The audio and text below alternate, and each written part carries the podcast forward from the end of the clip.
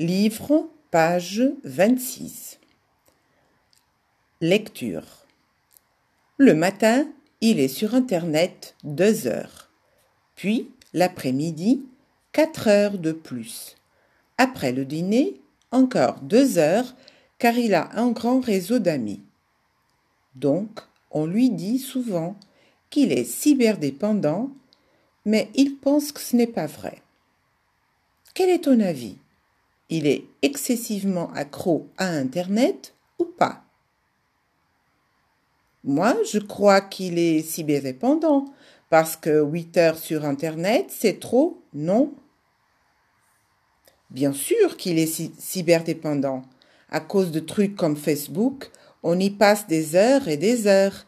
Pourtant, c'est grâce à Internet qu'on apprend tant de choses, non? Lecture, page 19. Cahier d'exercice.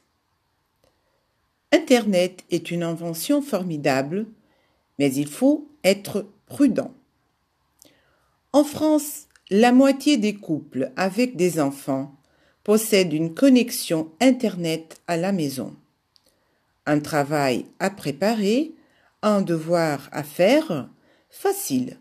Un petit tour sur le web, et tu découvres tout ce dont tu as besoin.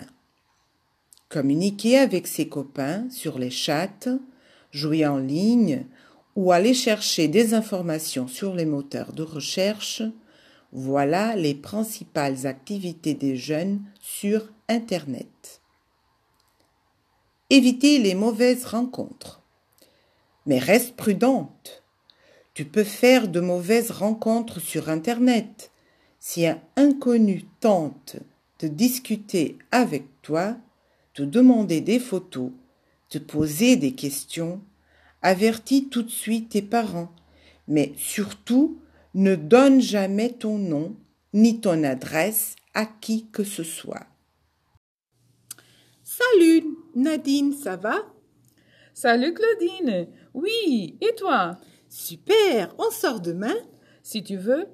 Qu'est-ce que qu'on fait? On peut aller au ciné ou au bowling. Parfait. On invite quelqu'un d'autre? Oui, bien sûr. Alors, rendez-vous à 15 heures. Oui, c'est ça. À demain. Au revoir, à demain.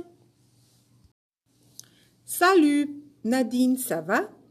Salut Claudine. Oui, et toi? Super. On sort demain Si tu veux. Qu'est-ce qu'on fait? On peut aller au ciné ou au bowling.